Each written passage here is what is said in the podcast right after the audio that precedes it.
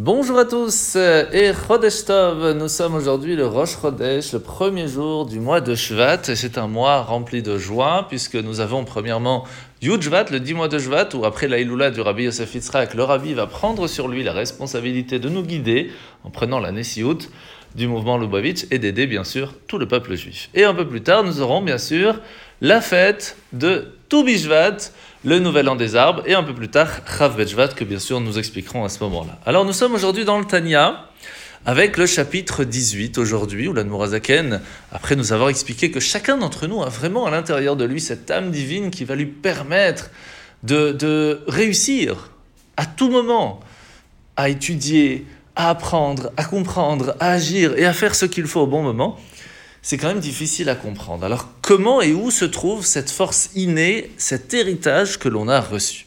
Premièrement, on sait très bien que chacun, à sa façon, va avoir son chemin de réussir à arriver au bout du chemin qui est de réussir à faire ce que Dieu nous demande.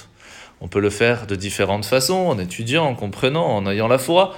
Mais ce qui est important et ce qui est quand même assez extraordinaire, c'est que dans l'histoire, chaque juif, quelle que soit la personne, quel que soit son niveau, ses connaissances, lorsque l'on l'obligeait à faire quelque chose contre Dieu, à se prosterner devant des idoles ou autres, même s'il n'avait jamais fait une bonne action de sa vie, était prêt à donner sa vie pour ne pas le faire. C'est étonnant. D'où ça vient ça? C'est ce qu'on appelle la foi. Sauf que la foi ne vient que lorsqu'on n'arrive plus à saisir, on n'arrive plus à comprendre. Et où se trouve ce niveau-là? Dans l'âme. Dans notre neshama, il y a ce qu'on appelle la chorma. C'est la pointe de la compréhension, mais on n'a pas compris. C'est-à-dire qu'on sait qu'il y a quelque chose, mais on n'a pas réussi à le développer. Et c'est pour cela que chorma a les mêmes lettres que koachma, la force du pourquoi. On se demande, mais on ne comprend pas. Eh bien, c'est la force de la foi innée qui se trouve à l'intérieur de nous. C'est une petite flamme, et lorsque l'on va mettre une bonne action sur cette petite flamme, un petit peu d'essence, elle va brûler de tout feu et va nous donner l'envie de continuer et de réussir à avancer. Alors la mitzvah de ce matin, c'est la mitzvah positive numéro 71, 71. Si une personne a fait euh, une avéra spécifique, elle va amener un korban hacham. Alors ça peut être par exemple euh, parce qu'il a utilisé quelque chose qui était prévu pour le temple et qu'il a utilisé pour ses besoins personnels, eh bien il doit demander pardon. Alors la paracha de la semaine, c'est paracha de Vaïra. Après la plaie du sang, la plaie des grenouilles, arrive la plaie des poux.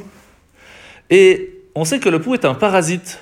Il se nourrit de l'humain sans contribuer en rien à leur vie. C'est vraiment la métaphore du mal. Ça veut dire se développer en drainant la vitalité de la sainteté plus que par ses propres mérites. On doit savoir que tout ce qui est contraire au bien, tout ce qui est contraire à la volonté de Dieu, c'est parasite. Ça ne peut vivre que parce qu'on lui donne la possibilité de vivre. C'est nous qu'on lui donne cette force. Et c'est pour cela qu'à partir du moment où on a compris ça, on sait que toutes les mauvaises actions, toutes les, choses qui ne sont pas bonnes autour de nous, ne peuvent vivre que parce qu'on leur donne cette possibilité. Si on arrête de leur donner cette possibilité, elles vont tout simplement disparaître. Et il ne restera que la lumière. Donc profitons de ce moment-là, de cette compréhension, de savoir qu'Hachem nous donne la force, la possibilité de réussir. Et une des choses, comme on l'a déjà souvent dit, la lumière repousse l'obscurité.